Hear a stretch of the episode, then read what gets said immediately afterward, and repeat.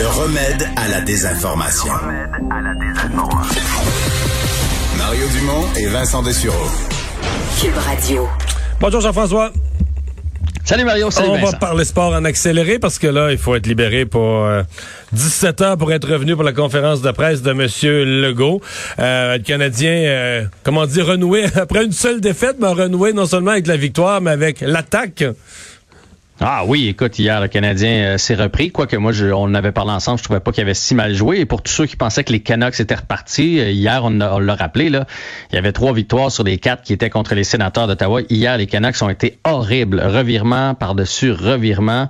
J'ai bien hâte de voir euh, ce soir si le Canadien vraiment leur joue dans la tête. Visiblement, le Canadien est une bête noire pour les Canucks.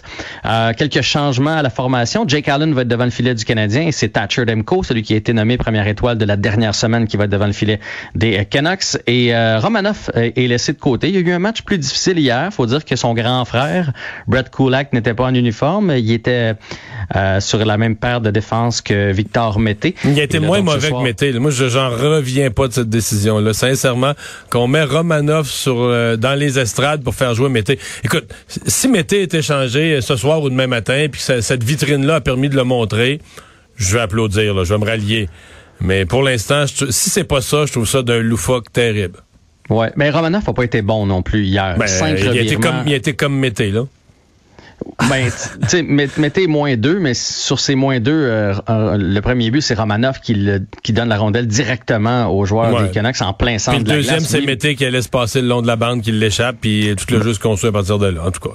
Ouais, mais euh, Mété a pas été excellent non, Non, plus. non. Mais Romanoff, tu sais, il a joué euh, depuis le début tous les matchs. Fait que un petit, un match comme ça dans les estrades, euh, c'est pas la fin du monde. Effectivement, c'est juste plate parce que là, on, on, on peut pas faire autrement que de faire un lien avec ce que l'agent de Mété a demandé puis tout ça. C'est qui est plate parce qu'en temps normal, on n'en ferait pas de cas qu'il y ait une rotation.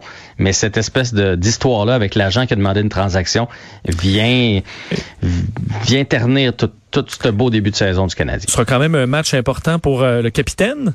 Écoute, chez Weber, 1000 matchs dans la Ligue nationale de hockey, seulement le 346e à réussir l'exploit. C'est quelque chose parce que tu dois être euh, bon, tu dois être durable aussi. S'installer dans la Ligue nationale, c'est une chose, mais y rester, c'en est une autre. Il a commencé tout ça le 6 janvier 2006.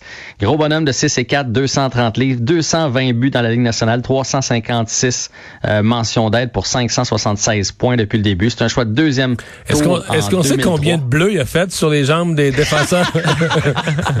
Hey, non, mais ça, là, des fois, là, les joueurs qui bloquent le lancer de mais chez Weber, contre Calgary, là, le, le- le blanchissage, on a parlé du gardien qui était bon à Calgary, mais dans le maintien du blanchissage, là, quand même quelques défenseurs qui se sont jetés devant les tirs de Weber, euh, qui sont rentrés au banc en marchant en croche. Là.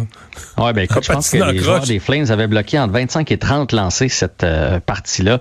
Euh, 49e au total pour chez Weber. Je pense que Marc Bergevin, tu sais, maintenant qu'on regarde ça avec un peu de recul, là, il y a eu le dessus dans l'échange de Piquet Euh, contre chez Weber. C'est c'est une pièce maîtresse dans le vestiaire. C'est c'est comme le grand frère de tout le monde. Il parle pas beaucoup. C'est pas quelqu'un qui est bien bien jasant, mais je pense qu'il doit être très intimidant quand tu rentres dans le vestiaire du Canadien. Et ce qui est triste ce soir, c'est qu'il va recevoir son bâton d'argent, mais sans ses parents.